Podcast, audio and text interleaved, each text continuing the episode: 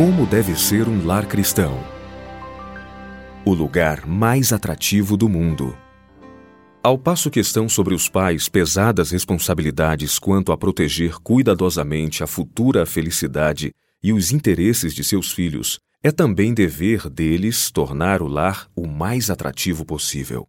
Isso é de importância incomparavelmente maior do que adquirir propriedades ou juntar dinheiro. Não deve faltar alegria ao lar. A satisfação de pertencer à família deve ser nutrida no coração dos filhos para que eles possam volver os olhos ao lar de sua infância como a um lugar de paz e felicidade, parecido com o céu. Então, quando se tornarem adultos, será a sua vez de proporcionar conforto e ser uma bênção aos seus pais.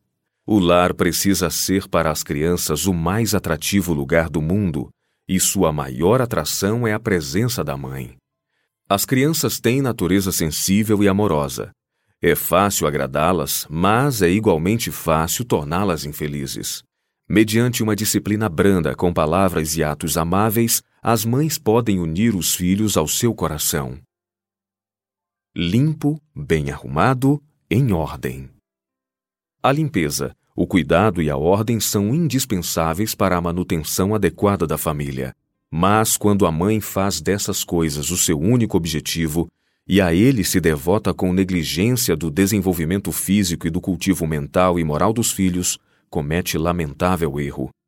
Deve-se ensinar às pessoas que, mesmo sendo pobres, não precisam ter falta de higiene nem estar mal arrumadas, nem pessoalmente e nem sua casa.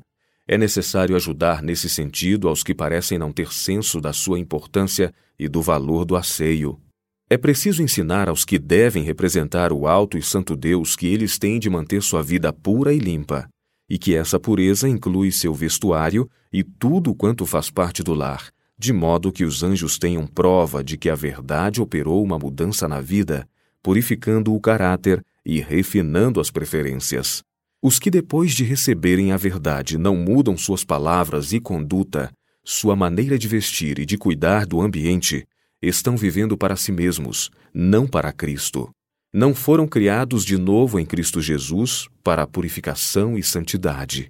Embora nos devamos guardar contra desnecessários adornos e ostentações, não devemos de maneira alguma ser descuidados e indiferentes quanto à nossa aparência.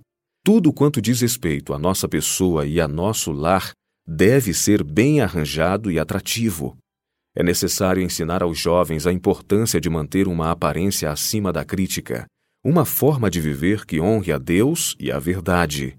A negligência da higiene leva à doença. A enfermidade não vem sem causa. Em vilas e cidades consideradas perfeitamente saudáveis têm ocorrido violentas epidemias, resultando em mortes e sequelas. Em muitos casos, o próprio ambiente no qual viviam as pessoas contribuiu para que os agentes de destruição envenenassem a atmosfera inalada pela família e a vizinhança. É surpreendente notar a ignorância dominante quanto aos efeitos produzidos pela falta de cuidados e a desatenção para com a saúde. Organização é fundamental. Deus se desagrada com a desordem, o desleixo e a falta de esmero em quem quer que seja. Essas deficiências são males sérios e tendem a comprometer as afeições do marido para com a mulher quando ele aprecia a ordem, filhos bem disciplinados e uma casa bem governada. A mãe e esposa não consegue tornar a casa aprazível e feliz a menos que ame a ordem, mantenha sua dignidade e seja zelosa. Portanto, Todos quantos estão falhando nesse ponto devem começar imediatamente a corrigir-se e aprimorar aqueles aspectos que constituem seus pontos fracos. Vigilância e diligência.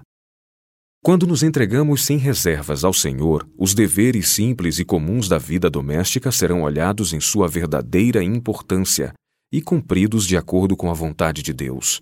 Devemos estar atentos, vigiando quanto à vinda do Filho do Homem, e precisamos também ser diligentes. Requer-se que vigiemos tanto quanto nos é requerido que trabalhemos. Importa haver uma união dessas duas coisas. Isso proporciona equilíbrio ao caráter cristão, fazendo-o bem desenvolvido e simétrico. Não devemos achar que podemos negligenciar tudo o mais e nos entregarmos à meditação, ao estudo ou à oração.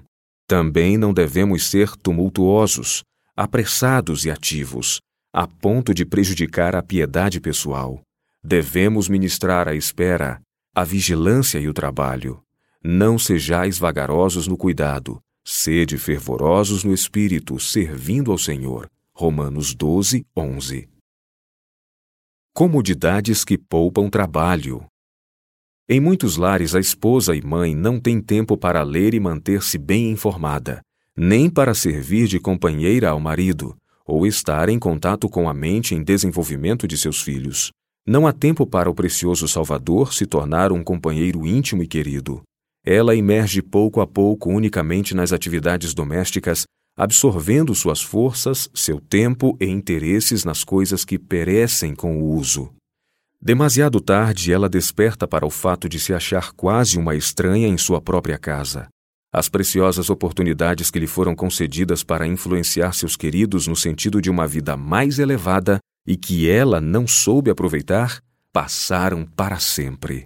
Resolvam as donas de casa viver de maneira mais sábia. Seja seu primeiro objetivo tornar o lar aprazível. Procurem providenciar as condições que amenizam o trabalho e promovem a saúde. Até as mais humildes tarefas. Todo serviço que fazemos e que é necessário ser feito, seja lavar a louça, pôr a mesa, cuidar de um doente, cozinhar ou lavar, é de importância moral. As humildes tarefas que estão diante de nós devem ser executadas por alguém, e os que as desempenham devem sentir estarem realizando uma obra necessária e honrosa, e que em sua missão, por humilde que seja, estão fazendo uma obra de Deus tão certo como o estava Gabriel quando enviado aos profetas. Todos, em suas respectivas esferas, estão trabalhando naquilo que lhes foi designado. As mulheres em seu lar, cumprindo os simples deveres da vida que precisam ser atendidos, podem e devem manifestar fidelidade, obediência e amor tão sinceros como os anjos em sua esfera. A conformidade com a vontade de Deus torna qualquer obra que precise ser feita uma tarefa honrosa.